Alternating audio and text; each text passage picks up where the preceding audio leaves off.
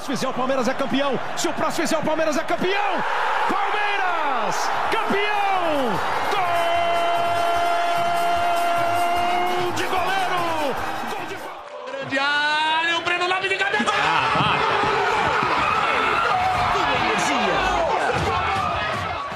Mas ele pode chamar mais um. Olha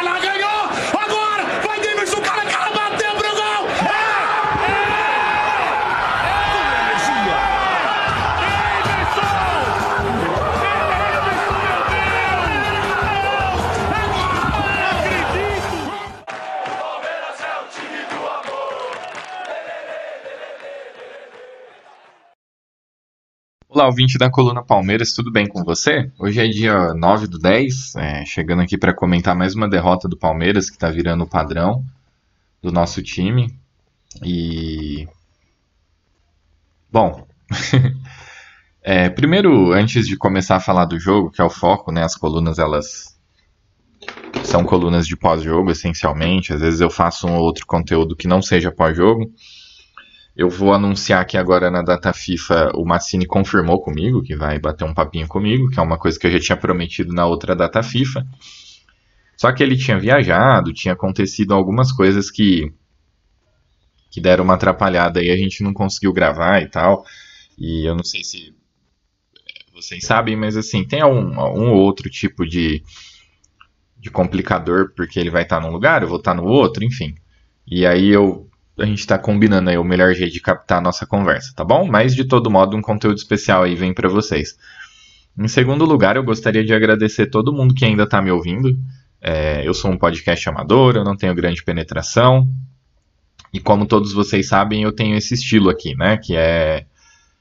Eu não vou vir aqui gritar e, enfim. Fazer o que a gente precisa, o que tem aos montes aí pela internet. É, o que ocorre é que a gente tem hoje é, um problema muito sério no Palmeiras e, como eu sempre costumo comentar com vocês, se reflete em audiência, né? Então, os últimos episódios eles vêm perform performando muito mal, seja no, no ponto de vista do número total de ouvintes, seja no tanto que me ouvem. Então, é, dentro do episódio, tem muita gente abandonando o episódio depois de um tempo, que eu entendo, as pessoas ficam com raiva do Palmeiras e tal. Mas eu não vou criticar quem não está ouvindo a Vera, eu vou apenas agradecer as pessoas que estão sempre aqui comigo. E como eu sempre disse, é, é muito fácil a gente fazer programas de celebração, explicar o que está dando certo. É, e aí, a, estar com o time nesse momento, né? Eu acho que a sensação de pertencimento, ela passa muito por... Ela passa muito por acompanhar o time e ponto. Né? Acompanhar o time em momentos ruins, acompanhar o time em momentos bons para mim é fundamental para que você se sinta mais parte do time quando o time ganha, né? E antes de eu começar a falar sobre o jogo também, eu vou comentar sobre o, o comparecimento da torcida ontem, né? No, no episódio Breno Lopes, eu, eu falei a respeito de que é, o, o Palmeiras, a torcida do Palmeiras, ela não costuma responder muito bem ao time quando o time não tá bem. Inclusive, isso era um ponto que, que eu né, pedi uma certa ponderação e comparei um pouquinho com, com, o que eu observa, com o que eu observei mais recentemente do São Paulo, né? A torcida do São Paulo, ela, ela abraçou o time num momento de, de dificuldade hoje o, eles celebram aí o título da Copa do Brasil com uma grande sensação de pertencimento. É, não é o que a gente observa aqui da, da, nossa torcida, né? Ontem, logo depois da eliminação, era um jogo importante. A gente perdeu. É, eu não, não costumo achar que o apoio da torcida faz com que um time deixe de ganhar ou não, mas como eu falei, para nós como torcedores, essa sensação de pertencimento, ela é muito importante, né? E, e a partir do momento que os torcedores eles abandonam o time nesse momento, né, num momento onde as coisas não estão saindo da maneira como a gente gostaria. É, fica bem difícil, na minha opinião, eu me sentiria constrangido em fazer certas cobranças que estão sendo feitas por parte de alguns a partir desse momento. Mas também a gente tem que filtrar que às vezes as pessoas que abandonam o time nesses momentos assim nem, nem são as pessoas que que, que também cobram, enfim. Essa questão de perfil de torcida é uma coisa muito complicada. Seja lá como for, na, na, na treta aí, torcida e Breno Lopes, eu havia dito que a torcida ela responde muito mais ao time do que o contrário, né? E eu acho que essa, essa oportunidade agora de observar essa demandada, essa debandada da torcida, ela é um, uma forma de exemplificar isso. Eu acho que não houve muita demora para a gente poder observar a torcida dando uma esvaziada do estádio, né? E, enfim, por mais que o jogo tenha sido em Barueri, né? Eu sei que o Allianz Parque ele tem questões ali que são particulares que fazem com que a torcida vá mais até o, até o Allianz Parque, mas de todo modo eu fiquei chateado, eu, eu espero. Eu acho que. Enfim, eu vou falar um pouco mais de algumas coisas que são a respeito de transição, né? Que, que eventualmente a gente pode estar observando no episódio de hoje. Então, novamente, muito obrigado a todo mundo que me ouve, que fica comigo até na fase ruim do Palmeiras. Agora eu vou falar do jogo. Bom, sobre o jogo, complicado falar, né? Assim, porque o Abel nos deu aquilo que a gente pediu e aquilo que a gente pediu não foi suficiente para ganhar do Santos, que hoje briga para não cair. Só que isso expõe uma situação que era muito óbvia e que tem o bom e o mal disso. E eu tô aqui justamente para falar a respeito. Eu não vou falar muito do jogo, a não ser dizer que ontem a gente estava com uma formação que é muito mais ao gosto daquilo que o Palmeiras é, né? A gente teve uma retomada de identidade no jogo de ontem. Só que tem é, algumas situações que a gente precisa comentar e que pesaram na, na, qualidade do time e que, consequentemente, pesaram na efetividade. O primeiro eu achei Zé Rafael e Menino mal, ambos. E isso tem se, é, tem se notabilizado, na minha opinião, há algum tempo. Inclusive, eu vou pedir desculpa para vocês por ser um item do, do Palmeiras que eu comento pouco. E eu acho que pode ser. Né? Recentemente eu critiquei o Zé e tal. Às vezes, por gostar da forma como ele atua, eu não sou duro o suficiente com a qualidade da atuação dele, vamos dizer assim. É, mas ele não tem conseguido ser o Zé Rafael que a gente se acostumou, que passou a jogar como cabeça de área e vinha sendo muito efetivo, muito combativo. Ele não tem sido esse jogador. Ontem, por exemplo, ele teve dois duelos pelo chão, ganhou três, ele não teve nenhuma ação defensiva incisiva. Enquanto o Gabriel Menino teve, né, nesse mesmo aspecto, ele duelou quatro vezes pela bola, ganhou duas vezes e, e roubou uma bola. É, era fundamental que o Palmeiras fizesse roubadas a partir de pressão no meio de campo e conseguisse sair em transição. O que ocorre é o seguinte: é óbvio daí que a gente teve pouca oportunidade. Se você vem para o primeiro tempo, o Palmeiras teve 69% de posse de bola. Então, o fato do Santos ficar pouco com a bola faz com que as oportunidades de as oportunidades que nossos jogadores tenham de roubar a bola diminuam. Isso é óbvio, eu sei. Um jogo que não é pegado, ele não vai ter os jogadores competindo tanto pela bola quanto um jogo que os dois times estão disputando palmo a palmo o domínio territorial do campo, né? Ok, beleza, isso é um fato que a gente não precisa discutir. Mas o Santos ele estava desde o primeiro tempo ofertando extremo perigo todas as vezes que subia e eram muito poucas e quando eles subiam o risco decorrente do, das investidas do Santos eram muito grandes por conta, em certa medida, da fragilidade que a gente tem hoje à frente da nossa defesa. É... Então isso é um problema muito sério que a gente vem encarando no nosso, no nosso time. O... A, a combatividade do meio, ela, no meio, ela está prejudicada. Isso foi tema da coletiva do Abel. Muitas vezes eu gosto de trazer a análise do jogo para vocês sem falar, sem ver a coletiva do Abel, inclusive, né? Primeiro para não para não, não pautar o meu conteúdo 100% naquilo que o Abel pensa e, e, comentou. Esse é o primeiro aspecto. E o segundo é porque eu não. assim, nem sempre a coletiva dele é positiva, muitas vezes, e mais recentemente, inclusive, ela vem sendo mais negativa do que positiva. Mas de todo modo, dessa vez eu vi a coletiva do Abel e ele comentou a respeito da falta de competitividade do nosso time e eu concordo. E no segundo tempo, quando ele lança a mão de mais garotos, é, a coisa já está bastante prejudicada, até por um aspecto mais psicológico, né? É, bom, como eu disse para vocês, eu acho que o que faz mais sentido é comentar o bom e o, o ruim do, do jogo. O bom é a entrada de Kevin e de Kevin e Hendrick, né? O Kevin ele duelou 18 vezes pela bola e ganhou 8, enquanto que o Hendrick duelou 4 e ganhou 3. É, o Hendrick ele teve bola na trave, né? Que ele acertou e ele conseguiu dar um passe decisivo e conseguiu executar bastante jogada de lançamento, que é uma coisa que eu, que eu cobro dele mais ações com bola, né? O Kevin ele contribuiu com seis dribles corretos e eu, eu acho que o Kevin ele vinha sendo o melhor jogador do Palmeiras enquanto estava em campo. Ele teve alguma uma outra decisão errada, mas tudo bem, ele é um ponta.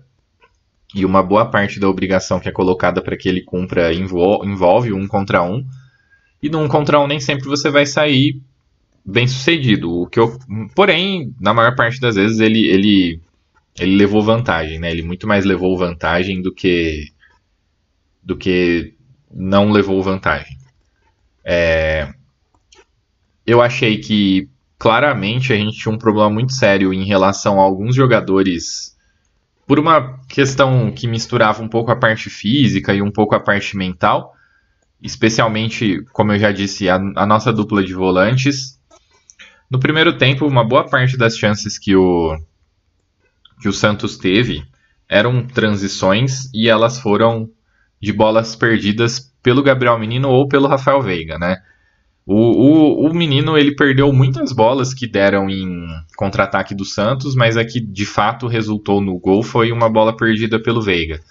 E para um time que joga muito orientado para o seu próprio gol, a fim de não entregar a bola para o adversário com facilidade, você ter esse volume relativamente grande de bolas perdidas que gerem é, contra-ataque do, do adversário, eu acho demasiado, né? Não fiquei satisfeito com isso. Eu achei que a gente tinha, nós tivemos problemas muito sérios é, relacionados a isso. Então, o diagnóstico que o Abel teve é muito parecido com o meu. Eu achei que o time competiu pouco. Eu espero que isso seja muito mais ligado a um fator relacionado a um abatimento pela eliminação, porque a impressão que eu tenho é que os jogadores gostariam muito de conquistar esse título, tanto quanto nós, né? Talvez até mais do que a maior parte dos torcedores, do que achar que poderia ganhar do Santos a qualquer momento, porque de fato, assim, se você observar o jogo, o Palmeiras massacrou estatisticamente, né? Teve 25 chutes, sendo 6 no gol, apesar do Santos ter chutado mais no gol. Como eu disse, chute no gol não necessariamente significa coisas positivas, né? Muitas vezes é bola recuada para o goleiro. Ah, um outro jogador que se apresentou mal, na minha opinião, também foi o Everton. Apesar dele não ter tido culpa nos gols, ele deu bastante susto na gente. É, o Palmeiras trocou 508 passes, enquanto o Santos trocou 229, enfim. O Palmeiras assumiu uma postura de um time que dominaria o jogo e venceria naturalmente e foi surpreendido em contra-ataques muito por conta da falta de competitividade. E se destaca no, no time do Santos jogadores que foram muito maus. Eu acho que o Alfredo Morelos foi muito mal, o João Basso, um dos zagueiros, foi muito mal, o Lucas Braga foi muito mal, o Jean Lucas foi muito mal.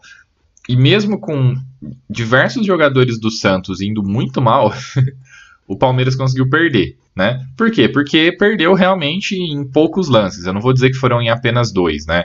Eu acho que o Santos teve uns quatro lances de velocidade, muita incisão, que fizeram com que o, Palme com que o Santos conseguisse obter o placar e ganhar. Né?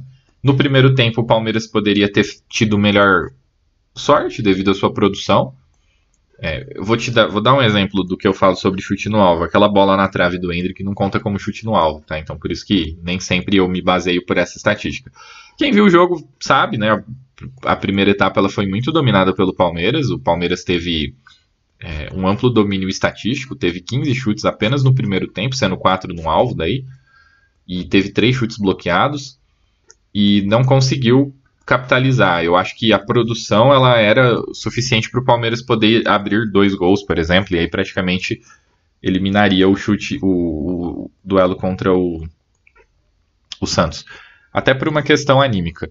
Mas o fato é, essa. Aquilo que a gente se acostumou, eu falo muito, mas o fato é, né? Desculpa aí. É, o que ocorre é o seguinte, gente, eu também falo muito o que ocorre é o seguinte, né? Mas dando prosseguimento, o Palmeiras, ele. Principalmente em confrontos contra o Santos mesmo. Vamos pegar o Santos como exemplo, que voltou a nos vencer depois de muitos anos, acho que depois de quatro anos muito do. A, o Palmeiras ele tinha uma aura de time que poderia resolver as coisas a qualquer momento contra equipes mais fracas. E hoje, é, é, até uma coisa que eu tinha comentado com um amigo num grupo de WhatsApp que eu tenho sobre o Palmeiras, que o. Que hoje o Palmeiras ele vai competir, ele vai jogar de igual para igual, no sentido incisivo, porque já há algum tempo, inclusive em jogos apertados, como por exemplo no jogo contra o Goiás, o Palmeiras ele exerceu o domínio territorial e estatístico, mas ele não é suficiente para nos dar a vitória. Hoje, na verdade, o Palmeiras ele joga de igual para igual com qualquer time. Eu acho que o único, assim, desde que a, a fase começou a ficar ruim, o Palmeiras fez um jogo contra uma equipe do Campeonato Brasileiro que foi tranquilo, que foi o jogo contra o América Mineiro, que é o, um dos times que basicamente já estão rebaixados pela péssima performance que tem no Campeonato Brasileiro. Então, se a gente pegar todos os times do Campeonato Brasileiro que o Palmeiras enfrenta há algum tempo, né, desde que há uma queda muito grande na qualidade do seu jogo, o, o América, inclusive com a vitória do Coritiba, se tornou lanterna e, como eu disse, está virtualmente rebaixado. O único time que o Palmeiras conseguiu exercer um domínio de fato e, e converter esse domínio em, em gols e, e conseguir vencer foi o América. Tem quatro vitórias no, no campeonato e 16 derrotas. Contra todos os outros times é jogo duro. Você pega ali da zona de rebaixamento, eu acho que o jogo contra o Coritiba eu não me recordo dele muito. Mas contra o Goiás foi jogo duro, vitória com um gol no fim do Breno Lopes. Contra o Vasco foi jogo duro, inclusive muita gente reclama da arbitragem daquele jogo. A gente teve só um jogo contra o Bahia que foi no primeiro turno e perdeu. Contra o Cruzeiro foi jogo duro, vitória nos últimos minutos. Contra o Santos perdeu, contra o Cruzeiro, contra o Corinthians empatou, contra o Inter empatou. Que são jogos mais recentes desde que a fase ficou complicada, né? Esses foram os clubes que o Palmeiras enfrentou e são todos clubes de, baixo da tabela, né? Essas partidas mais recentes. Tem a partida contra o Bragantino, que é um pouco mais recente, que deu em derrota. Teve a, a partida contra o Grêmio mais recente, que deu em derrota. Então, assim, são resultados muito ruins contra times muito ruins. E quando pega um, um time de, da parte de cima da tabela, ainda perde. Então, uma coisa que eu venho comentando já há algum tempo é uma campanha de time que não vai para muito lugar, né? Inclusive, no momento, eu acho que existe uma grande chance, levando em conta só o recorte recente, da gente se limitar a brigar pela vaga do, na Libertadores mesmo brigar, né? Uma coisa que até então parecia algo praticamente consolidado, o Palmeiras ali no G4 sem grandes ameaças. Hoje a gente já vê como algo que o Palmeiras vai precisar lutar por. E não me, me espanta, porque eu acho que o grande X da questão é o seguinte, tá? O que, que, o que, que a gente tem que pensar, inclusive, pelo lado da crítica. Eu sei que quem normalmente reclama do time reclama de forma muito. Como se tudo tivesse tudo errado. Uma parte da coletiva do Abel que me deixou bastante satisfeito foi ele ter comentado que ele sabe que ele precisa melhorar o time, mas que ele também entende que não está tudo perdido. Isso me deixa bastante satisfeito, porque se a avaliação dele é de que está tudo errado e que tem que trocar tudo, nós teríamos um problema muito sério, né? Mas a avaliação dele não é essa. A avaliação dele é de que ajustes precisam ser feitos ao ser comentado sobre, ser perguntado, desculpa, sobre a parada, a parada para a data FIFA, ele agradeceu. Ele focou muito mais em, em orientar e também aproveitar esse período de, de parada para dar uma aliviada do assunto futebol. O que eu acho justo. Essa talvez a, a pressão que nós observamos que é autoimposta pelos jogadores, ela passe muito por uma falta de, de capacidade de focar na, em si próprio e ter confiança para executar a, as ações da melhor forma possível, né? Esse é, o, esse é o primeiro ponto que eu acho importante a gente ter em mente. O segundo ponto é que um, um segundo momento dessa parada para a data FIFA, ela precisa ser, ele precisa ser utilizado para que o time se acostume com algumas coisas, né? O, o Palmeiras voltou a ter com o Kevin algumas, alguns elementos de jogo que parece que os outros jogadores ainda não se acostumaram a responder. Então, por exemplo, como agora o, o, o Palmeiras ele tem é, um jogador que, que consegue abrir espaço no corredor para ultrapassagem do Piqueires, a gente precisa voltar a ter isso. Como agora o Kevin ele consegue muitas vezes tramar ali pela esquerda e abrir espaço na entrada da área para que alguém chegue para finalizar, a gente precisa voltar a ter isso. E é uma das coisas que eu acho que, já que o nosso volante é o Gabriel Menino e não teve reforço, e quando o, Rio, Rios entra claramente, salvo raras exceções, é, nós não ficamos convencidos de que é o Rios que tem que jogar, a gente fica convencido de que é o menino que tem que jogar.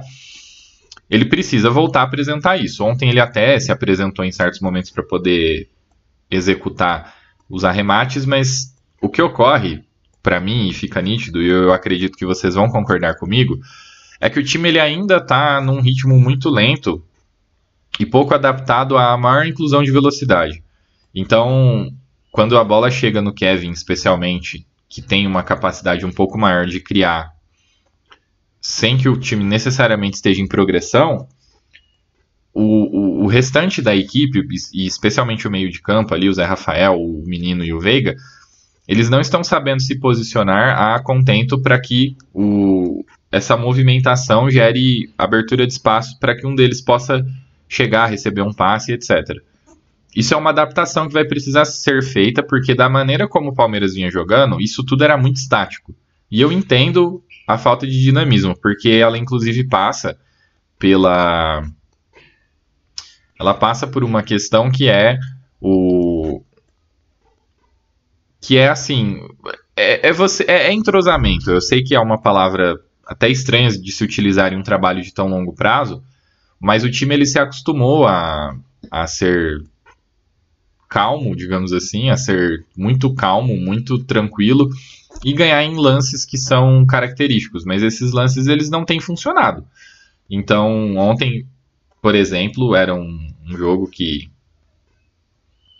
é necess era necessário que o Palmeiras fizesse gol com a bola rolando.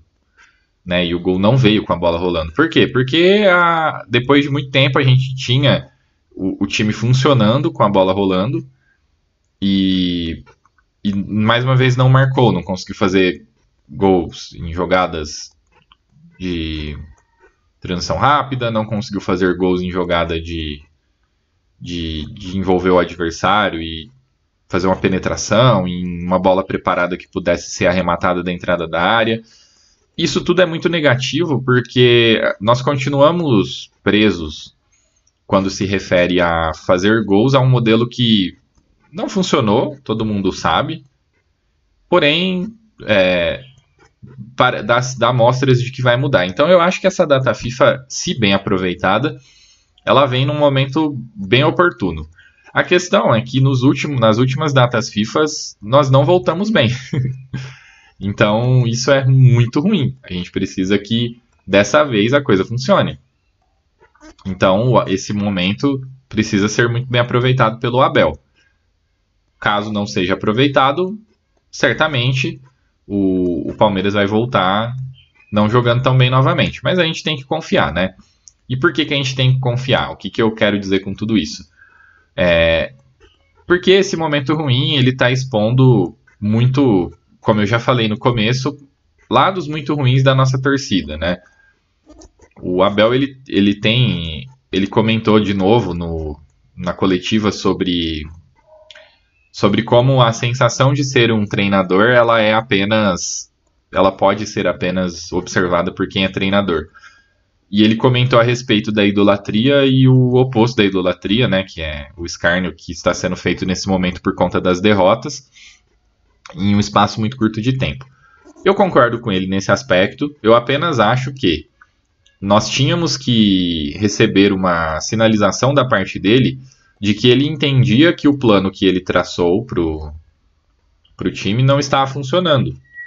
E a gente não recebeu. Então, eu, eu observo que a grande que o grande incômodo do, do Abel, do, da torcida, da parte mais crítica da torcida no sentido positivo da história, não no sentido de que critica-se apenas por criticar. Era essa questão, era de observar e, e conseguir entender que ele não era preso a uma teimosia por conta de um eventual eu não sei se a palavra certa é conluio, né? Mas esse fechamento que ele tem com alguns jogadores do elenco, se isso era mais importante do que a, a vitória em si. Ele insiste que ele faz de tudo para que o time vença. Eu não tenho motivo nenhum para discordar. O Abel é extremamente competitivo. A gente está falando do cara que chuta microfone, do cara que só falta virar mortal na beira do gramado para poder defender os seus os seus jogadores, o seu time, sempre na direção da vitória, que já foi expulso por reclamar de escanteio. Então, esse é. Esse continua sendo o Abel, né? Inclusive, uma questão que eu comentei há um tempo que me preocupava o fato dele estar muito calmo. é, não que eu esteja relacionando o mau momento a ele estar muito calmo, mas ele é aquele jeito e ele é daquele jeito e daquele jeito que ele é bem sucedido. Então, me agrada mais o Abel sendo expulso, mas sendo ele mesmo. É... Beleza. Então, assim, levando tudo isso em consideração, o que a gente pode esperar é que ele tenha entendido que o Kevin é uma opção viável ao Dudu. E um, um, paradigma que ele tinha, um dogma que ele tinha que eu tinha comentado com você é que com vocês é que ele vinha enxergando o Flaco como reserva do do Veiga, né? O que era uma coisa bastante controversa. E hoje parece que ele já enxerga o John John como reserva do Veiga. Isso é bom. É, na minha opinião, você pelo menos tem um meia como reserva de outro meia. Mas é, eu espero ver um pouco mais de variações utilizando esses dois jogadores, especialmente quando o Palmeiras precisa de mais criação. Ontem o Veiga saiu justamente para a entrada de, do John John e o que o Abel justificou na coletiva é que o Veiga estava muito cansado. E eu concordo, eu achei que ele parecia muito cansado mesmo. Então, tá tranquilo, é isso. O ponto é, a gente claramente tinha muita capacidade de vencer o jogo, independentemente de ser os, os titulares ou não, né? O time do Santos é um time que não está brigando para não cair à toa. Mas não faz muito sentido a gente chorar o leite derramado nesse momento. É, o que a gente precisa agora é de é dessa resposta, né, que eu comentei com vocês, de, de que o, esse período tão que em outros momentos já foi tão pedido, né? Porque eu não sei se vocês se recordam, mas existiram momentos em que a data FIFA não paralisava o Campeonato Brasileiro a gente precisa que esse, esse período ele seja muito bem aproveitado pelo Abel, que nós confiamos do ponto de vista de trabalho, e que esse trabalho seja bem desempenhado e, por consequência, nós consigamos observar um time melhor qualificado aí nas próximas rodadas. A gente sabe que é, que a coisa é difícil e tal, mas que aparenta ser um time mais adequado. Inclusive, eu acho que esse time aí, ele é. Ele, é, ele tem muita. muita chance de, de surpreender equipes melhores. Eu acho que, por exemplo, se o Abel já tivesse colocado um time mais parecido com esse, né? Porque não é exatamente assim que ele, que ele escala o time Podia até estar tá mais mesclado, tá? Não podia ser o, não necessariamente o time de ontem, porque ele claramente estava poupando para o jogo contra o Boca. Mas se a estrutura de time é mais parecida com essa na, na partida contra o Bragantino, talvez a gente pudesse ter melhor sorte. O que ocorre é, o seguinte, né? O último adendo que eu poderia fazer. Tá na hora do Palmeiras é, começar a, a namorar o gol. Esse ano é um ano de, de poucos gols e, de, e, muitos jogadores, inclusive jogadores que a gente confia, confia e confiou muito durante muito tempo, eles têm apresentado muita dificuldade em marcar. Eu acho o Kevin um bom finalizador, mas eu não acho que a carga ela tem, ela tem que estar muito em cima dele, né? Inclusive ontem eu reclamei no Twitter logo na sequência do gol que o Rony tira dele, porque eu acho que seria gol. E o Rony, sei lá o que, que ele tentou fazer lá, que ele dá uma cabeçada em vez de tentar desviar da bola e a bola vai para fora. E, e o Hendrick também, eu acho que ele precisa, em certos momentos, ser um pouco mais goleador, né? Tipo, ontem, para mim, eu sei que a gente lamenta, uma bola na trave, ela passa muito perto, mas acho que ele precisa marcar gols. E essa minha opinião, ela pode ser a opinião de muitas pessoas, e o que o Abel justificou ontem que ele tenta é, blindar os jovens é que esse tipo de opinião que eu acabei de expressar, muitas vezes é, ela, é express, ela é expressa por pessoas de forma muito raivosa ou muito. É, que pode afetar o, o, jogador naquilo que ele sente em relação ao a ele mesmo, né? Que a blindagem que ele exerce em relação aos jogadores e o que nós chamaríamos de falta de oportunidade ou falta de confiança nos jogadores mais jovens, seria essa blindagem. Ele meio que relaciona isso com algumas saídas que nós tivemos recentemente de alguns jogadores que especialmente não deram certo com essa é, com se sentir ameaçado, né? Inclusive ele fala literalmente isso. E pelo que eu entendi, especialmente o Navarro e o, e o Tabata. É, na mesma fala dele, é sempre é importante a gente observar que ele fala a respeito de que os jogadores que querem estar no Palmeiras, eles têm que entender que lá tem pressão. Então eu nem acho que isso é um tema muito polêmico. Eu não, não acho que isso evolua para algo polêmico, porque o Abel ele aparentemente assume a pressão que existe de ser técnico do Palmeiras e ele entende que o grupo dele precisa aguentar pressão. Isso também é, na minha opinião, facilmente cruzado com o fato dele, com, dele confiar muito em alguns jogadores, que daí seriam os jogadores que, para ele, já ficou claro que aguentam essa pressão, né? Para mim, isso é muito nítido. E que isso tudo é um desenvolvimento. Para mim, tudo isso faz sentido. Eu só acho que o. Eu só vou re repetir: o Kevin ele não é tão jovem. Ele, na minha opinião, ele já deveria receber dosagens de, de pressão para que a gente pudesse identificar se nessa idade que ele está ele tem capacidade de assumir mais responsabilidade. E o problema do Hendrick é que o tempo não existe, né? O, o Hendrick na saída do jogo, ele foi perguntado sobre mais um resultado negativo e muito da, daquilo que ele comentou esteve ligado ao fato dele estar muito triste de não ter conseguido conquistar a Libertadores ou sequer ter chegado na final porque o ano que vem ele não tá mais aqui. Isso foi muito emblemático para mim, assim. É... Eu não. Eu não levo muito em conta o discurso de jogadores, assim, porque eu acho que eles podem meio que falar qualquer coisa e depois a vida segue, eles vão sendo felizes, e inclusive em outros lugares, e vão ganhando a vida e o horizonte vai se ampliando, né? Especialmente em se tratando de alguém tão jovem quanto, quanto o Hendrick. É, mas ele falou que gostaria de voltar e tal, e que ele gostaria de ter o nome dele marcado na nossa história. Tem por uma série de fatores, mas por sair aos 18 anos, ele não vai ser um dos principais jogadores da história do Palmeiras. E se ele for tudo aquilo que se projeta para ele, ele não vai voltar em... com idade e nível suficiente para ser essa, esse jogador. Então, obviamente, para ele marcar a história dele, o nome na história do nosso time, ele teria realmente que ter conquistado muita coisa nesse pré período aí de onde ele já está vendido para o Real Madrid, mas ainda não foi.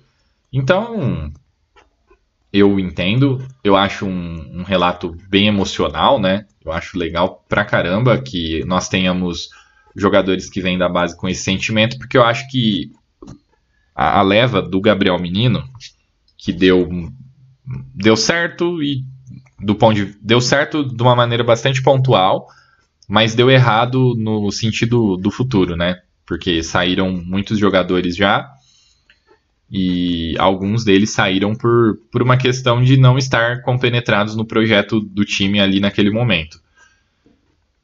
É, apesar de que, e eu digo que nós, que deu certo de uma, de uma forma pontual, porque a gente ganhou coisa muito grande, gra não graças a eles, né, mas com participação muito relevante dos jogadores que ali subiram. É... Então, assim, eu, eu, eu gosto de observar que esses jogadores que estão chegando agora, eles sejam um pouco mais palmeirenses no sentido não de torcedor, né? Mas de assim, de entender que a oportunidade que o Palmeiras deu, que o Palmeiras deu a eles, é, é valiosa e que isso inspira a vontade neles de ser de retribuir o clube de alguma forma, né? Que eles não estejam aqui apenas para para ganhar o dinheiro deles, para serem lançados como profissionais, depois serem vendidos e seguirem a vida deles. A venda do Hendrick era uma coisa inevitável, é, tanto por uma, pelo próprio Palmeiras, né, porque a proposta ela era muito grande, quanto para o próprio jogador, porque muda a vida dele, e para todos os envolvidos. Mas alguns outros jogadores que não são promessas tão grandes assim da base, que não recebem um assédio irrecusável de clubes do exterior, eles podem construir a história deles aqui e essa mentalidade é muito boa. É, falando nisso, eu gostaria de falar do Fabinho, que eu acho que quando entrou ele mostrou um aspecto de jogo que me agradou muito, que é o fato de que ele, ele, é, ele é mais móvel, ele tem, não é que ele é mais móvel, ele parece mais móvel no sentido de participação em tabela, de dar progressão para o jogo quando a defesa está parada na frente dele, ele não demonstra é, medo de, de executar passes ou de realizar um drible curto ou, ou simplesmente se livrar da marcação que está parada na frente dele para poder fazer o um passe e dar progressão para o time, né? Manter a dinâmica do time. Eu acho isso bem interessante.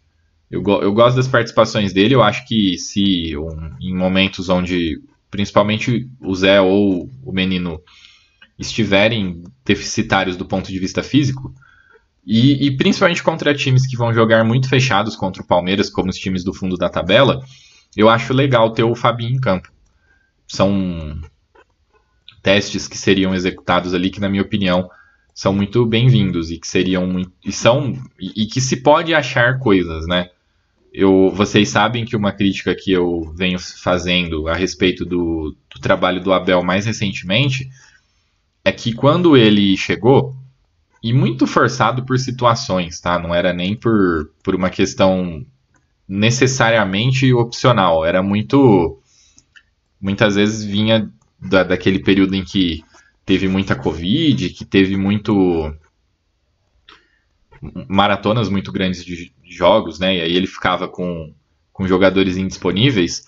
Ele variava bastante o time e, e a, a sensação que nós tínhamos é que a preparação para o jogo era muito específica. E isso é uma coisa que se perdeu. Tanto, tanto se perdeu, né? Que a principal crítica do momento ao Palmeiras e ao Abel é a insistência em um modelo de jogo que não vinha funcionando. Então, nós termos jogadores que podem participar em determinados momentos, a depender da maneira como o adversário se comporta, eu acho bem positiva. E eu acho que o Fabinho ele vem despontando como um jogador que pode ofertar esse tipo de coisa para o nosso time, né? Bom, é isso. Agora vai ter a parada, a gente volta a jogar. Deixa eu ver aqui, próximo jogo do Palmeiras. Ao vivo, hein? O próximo jogo é contra o Atlético no dia 19. É, uma parada relativamente longa. Contra o Atlético Mineiro em casa no dia 19. Um confronto, basicamente um confronto direto, porque se o. Porque se o. Se o Atlético ganha, fica muito próximo né, do Palmeiras. Então, é isso, tá? E aí, como eu disse, vai ter conteúdo no período da parada da data FIFA e um deles vai ser com o Massini, tá bom?